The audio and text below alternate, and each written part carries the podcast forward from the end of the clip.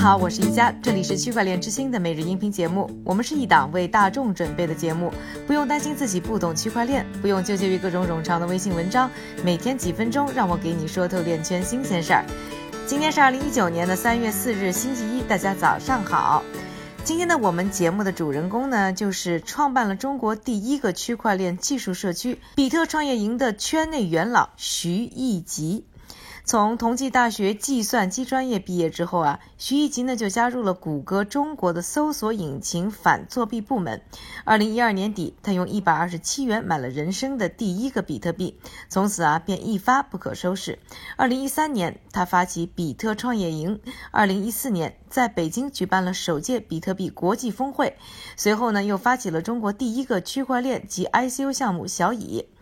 这也让他呢获得了中国 ICO 第一人的称号。此后啊，徐艺吉呢创办了国内首家比特币跨境支付平台 JamPay。净付宝，二零一六年底加入蚂蚁金服，担任区块链平台部的负责人。但在看到了传统大企业在区块链浪潮中的种种限制后，他毅然决然地选择离职创业，回归社区，亲身见证行业的变革。二零一七年，他和几个早年的链圈好友共同发起了全新的公链项目——星云链。今天呢，我们区块链之星十一系列呢，您将听到的就是更多我们纪录片以外，徐艺吉这位做了不少漂亮事儿的圈内老人和我的对话，看他是如何一步步在区块链的行业里找到价值。呃，我们在一三年年底的时候呢，就是我在上海创办了中国第一个区块链的社区，或者说比特币的社区，当时我们叫比特创业营啊，因为做比特币在很早期的时候是比较大家比较孤单的，因为没很少有人能理解我们，就是那样。因为我们一说，也可能说很长时间，那大家未必能理解。最早大家觉得比特币是可能是一种庞氏啊，或者是很不靠谱。我一共办了十五期的活动啊，差不多十五期的活动，然后每一期大概有一个七八十个人啊，最多一期有接近三百个人参加，所以大家都会有说哦，有一种抱团取暖的感觉，大家聚在一起，然后这些我们这些极客们，大家聚在一起，我记得印象特别深，就是说。当时在那个创智天地嘛，就是五角场那边，我们搞活动，每天下午每次就是大概周六下午两点钟，我基本上没有在晚上十二点之前回到过家，因为下午两点钟开始搞活动，到了晚上六点钟，然后大家至至少有一半的人是不愿意走的，那个时候就觉得大家在一起都有聊不完的话题，有一种相互的这种圈子的这种认同感，这种感觉很有意思。然后呢，我们到六点钟以后呢。我会到附近找一个饭店，我们说点一般来说大概三桌左右，我们大家就坐在一起，然后再聊。我们基本上那个饭店我们会选一个比较便宜点的饭店吧，就是那样。当时啊，我们就先就是，然后基本上会聊到那个饭店关门，大概在十点钟左右。然后基本上还会有一半的人，就一半再一半，大概会有十十来个人也不愿意走。然后大家会在边上再找一个咖啡馆，或者当时会有一些。呃，投资人会找我们来做一些沟通，我们还会跟大家，就是我们对再继续聊下去。所以我们什么定期的一个活动，等于是你组织。对，当时的话就是说每周末，我们说每个周末，大概在我们一直这个活动一直办到了一四年的五月份，因为一四年的五月份我办了一个，也是一个在这个行业内是一个里程碑的这样的一个事件，就是说第一届比特币国际峰会啊，在北京的国家会议中心，当时来了五百多个人，就是那样。啊，我们说通过峰会和比特创业营，我基本上认识了中国所有的区块链的创业者和一些社群的这些早期的一些极客。我觉得也很感谢这这些活动，大家也都认识了我。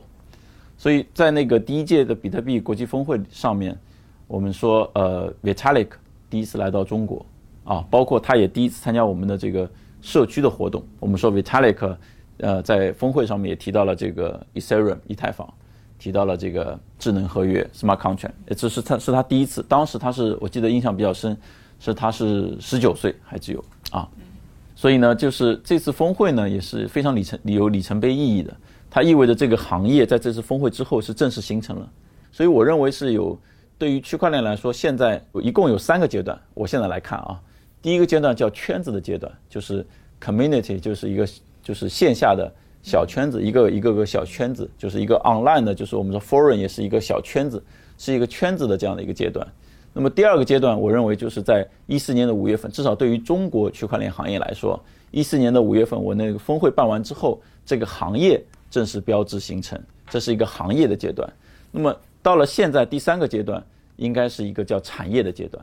我们也很高兴看到，就是说在这个产业的阶段，有更多的优秀的这个人才，包括您啊，也投入到这个呃产业当中去做一些更具体的一些工作。这个产业开始有分工、有协作，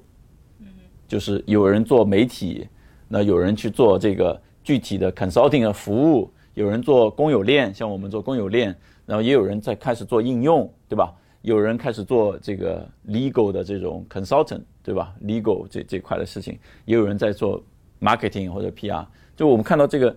产业正式形成，然后会有很多有趣的东西。然后从一四年，那你什么时候开始做你自己？因为因为感觉一开始一一直你在做 community，然后还在自己玩币，对对对吧？然后慢慢怎么就自己有了一个项目呢？我正式的开始自己做项目，就应该是在一四年的五月份，就我从北京回到上海，然后我说，哎。那个 Vitalik 已经做了一个叫以太坊这样的一个区块链项目。我们看到，哎，比特币其实就像我们之前讨论的一样，应该是远超过就现在作为一个电子现金的这样的一种价值。我们那个时候就在谈论到 DAC 或者 DAO，就是说去中心化的自治的这种组织或者公司嘛。所以说，哎，那我们能不能在中国我们自己也搞一个？所以在一四年五月份的话，由我发起，我们说在彼得创业营那些联合。呃，发起人当中，我发起了一个项目，就中国第一个区块链项目。我当时命名它叫小蚁，啊，就是现在的 Neo 啊。然后呢？然后呢？我在呃，我后续又创办了一些这个相关的一些，比如说，呃，中国第一个比特币的跨境支付的平台，我们叫兼配。然后，呃，也创办了这是中国第一个 Token Fund，就专门投那个 Token 的，叫 FBG 啊。也创办了中国第一个 ICO 的。平台，FBG 你也有参与其中？FBG 我是创始人，啊，我和那个 Vincent 是我们两位是创始人，当时也是我拉着他来做这个 FBG 的。当时是在一六年的，我记得在七月份，六七月份。其实我们一直在做彼得创意营的时候，我就一直有这样的想法，我们说要做一个就是那种新的 economy 的这种 token fund。所以就变成了你又在做自己的项目，又在做投资。呃，其实陆陆续续我做过很多事儿。就是说，那么我其实，在二零一五年的时候离开了那个 Neo，当时是因为兼配，因为，呃，兼配的时候，我们当时拿到了大概三百万人民币的投资，我们觉得就是对我来看，我两边都扮演 CEO 这样的角色嘛，所以我觉得就是说，当时有一个，呃，想法，就是我们觉得我要对投资人负责，因为投资人是拿了这些钱，那么 Neo 是我们自己众筹的嘛。是我们相当于是我们自己的钱，对不对？所以当时我们，所以说我是说，哎，那我就离开，呃，离开，就是从从管理团队离开，就是说我们来做那个兼配，就专注把兼配做好。那事实上来看，我们说，呃，现在回顾过去的话，其实 payment 这一块并不是很顺利，因为在 Bitcoin 这块，大家都愿意把它作为一种数字黄金。大家并不愿意把它拿出来做一些支付，事实上它的价格也是比较起伏嘛。对，支付的成本也比较高。对对，然后我也是最呃，在一六年的九月份，我接受了蚂蚁金服啊的邀请，就阿里巴巴这边的一个邀请，帮助他们创建了这个到现在为止也是阿里巴巴集呃集团内这个 group 内唯一的一个区块链的一个基础设施一个平台部门。所以你那时候是曾经一度是蚂蚁金服的员工。对我我直直到去年的五月底。在一六年的时候，这个行业出现了一些声音，这个声音就是说，大家觉得，呃，你们就是原先这些炒币的人，可能代表的叫币圈，有一些新的这些技术的人叫链圈。那事实上，在我这边来看，不存在所谓的币权和链圈，就你不能够用这个分不清，就是你这样子来划分人群，因为事实上，在我们这些所谓的币权人当中，很多人是真的是极客，是有技术、有想法的。我们也是可以去做一些链权的事情的，所以呢，我当时抱着一个想证明区块链啊，当时我们说蚂蚁金服的 CTO，呃，鲁肃也跟我说，哎，如果你想证明区块链，那我们阿里巴巴这边有最多的用户，有最多的商业场景，你也可以来证明区块链。所以，如果说用一个脉络来来看的话，就我从一二年开始进入这个行业，我做的所有的事情，当然除了赚钱以外。还有一个很大的这个目的，就是想去证明区块链是可以 work 的。所以这个是我们我在那个蚂蚁金服。那我前一阵子也看到，就是蚂蚁金服是我们说阿里巴巴集团是全世界现在注册区块链专利最多的这这一一这一个机构或者公司。呃，前阵子新闻上爆出来，大概有接近六十个。那事实上，这些专利基本上都是在我的这个团队内去做的。所以你们是在技术上有些突破。我们在技术上面肯定会有一些深入的思考和突破。然后到了去年就开始做现在的这个。对对对对对。那之所以从蚂蚁金服出来呢，就是它有一个本质的这个，我认为是有一些本质的冲突会存在在一些大的公司和区块链，因为区块链它是一个去中心化的，去中心化的，它是一个自下而上的一个结构嘛，它是一个开放、开源、共享，它强调的是我们说平等共享，然后是强调的是呃社区的贡献，对吧？那么对于像阿里巴巴这样的这样的一个呃超级大的这种公司来说，他们强调的是一种。自上而下的这种这种层级和实质上对于业务的这种，我们可以理解为是一种比较，嗯，可能比我们更激进，或者说比我们更功利。相对来说，它需要就区块链马上需要证明区块链就可以 work。那事实上，区块链它有它的发展阶段，它从它底层的这个系统层面的 infrastructure 基础层面的一些个一些 ready，到我们的这个协议层面上面的一些 ready，到我们应用层上的一些 ready。所以我们看到现在，其实市面上很多的区块链应用，它的应用层上呢，这所谓的这些主张，其实都是不是非常的 solid 的，因为在没有得到系统层面的更多的一些支持，协议层和系统层上上有更多支持。我我我也是在很多场合我也说过，现在市面上大部分的区块链项目，其实嗯都不是那么好，或者说都挺糟糕，因为很多区块链项目就是是冲着这个行业。可能比较好赚钱就进来的，然后也有一些区块链项目，就是说是大部分很多出区块链项目都比较粗制滥造吧，就是一些假想的一些应用场景在往往下往下走，但是事实上它没有得到更多的一些验证和系统层面的一些支持。那你当时有是因为比如说 IC 有很多钱都涌进来了，你有一些因为这种资本上的不淡定，造成了你也觉得我自己应该现在来做一个项目。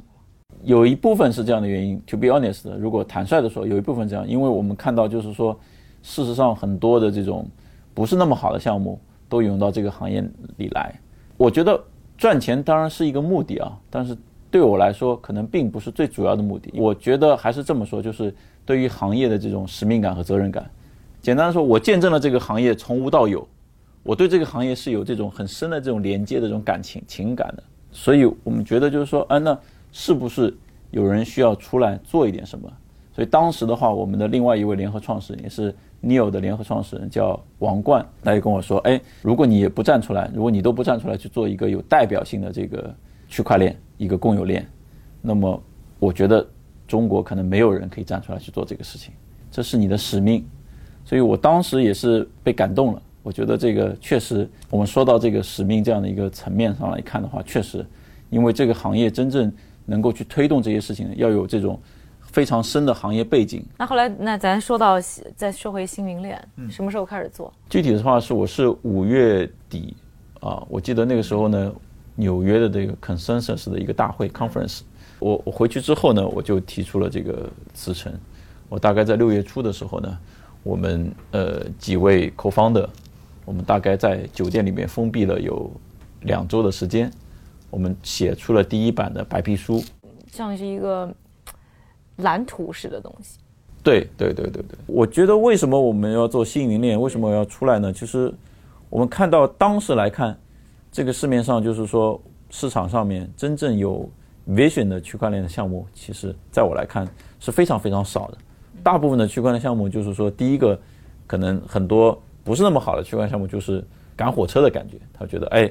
过了这一趟就没有下一趟了，我要冲进去，对吧？我先要把这个位置占住，我先要就是说圈到一些钱，就是那样子啊。这个是在行业内是有共识的，所以我在分享的时候我也说，百分之九十以上的区块链项目其实并不那么好。但创业本来差不多就得死百分之九十吧？对，所以这个也是也是也是正常吧？对，这是正常的，而且这个行业又跟钱那么相关，所以大家冲进来是正常的，就是或者有一些泡沫，大家相对浮躁一点是正常的，因为它。本身也跟钱很相关嘛，就是那样子啊。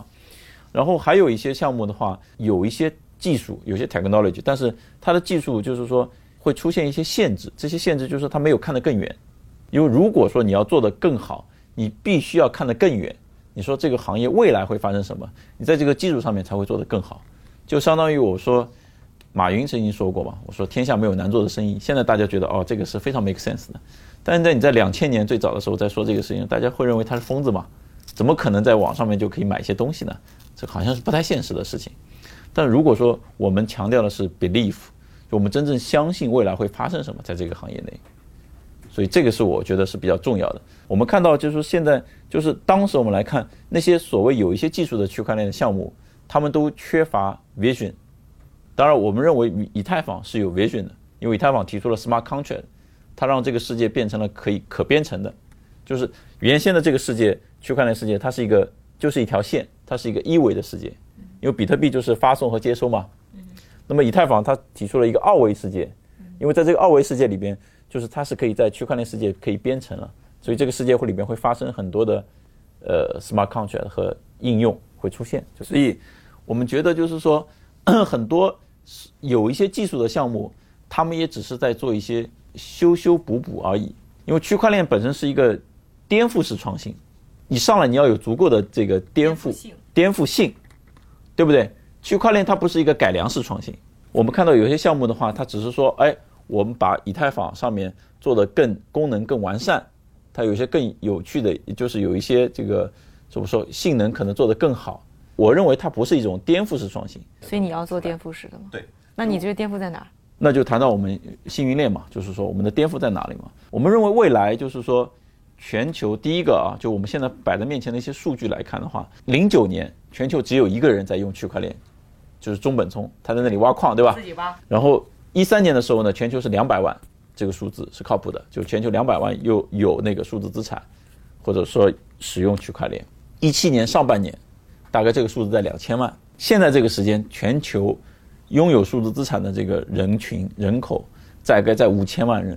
所以你可以很轻易的看到，一三年到一七年上半年，每过三年基本上是十倍的这样的一个增长，从两百万到两千万到现在的五千万。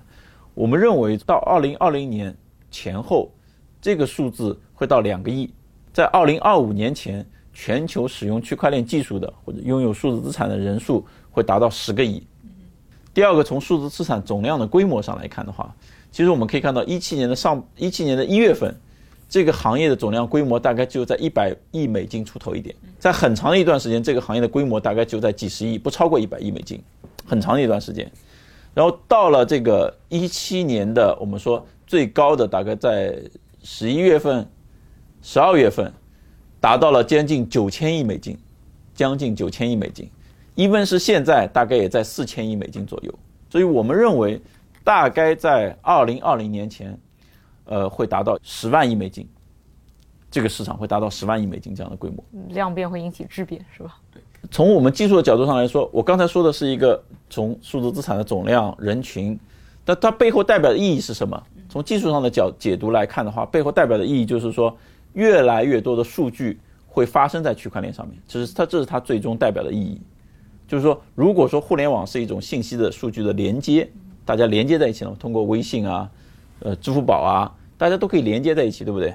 那么区块链所代表的就是下一代的，就是基于互联网的数据的确权，所以这个意义是非常大的。基本上未来可能所有的数据都会发生在区块链上面。那么如果未来